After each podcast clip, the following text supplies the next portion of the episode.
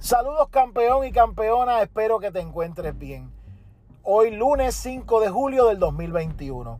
Hemos escuchado mucho sobre es hora de entrar en transición. Y comenzamos a pensar, transición, ¿qué es transición?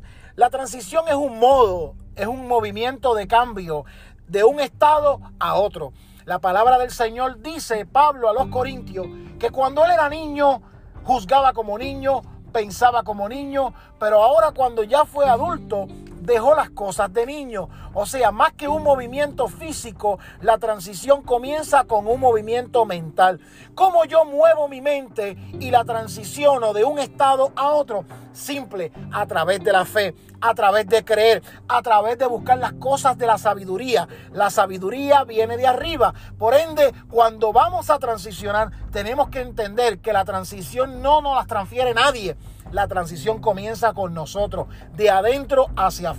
Llegó el momento de un nuevo cambio y para que ese cambio ocurra, usted y yo tenemos que transicionar. Pero transicionamos y avanzamos no de un día para otro, es un proceso.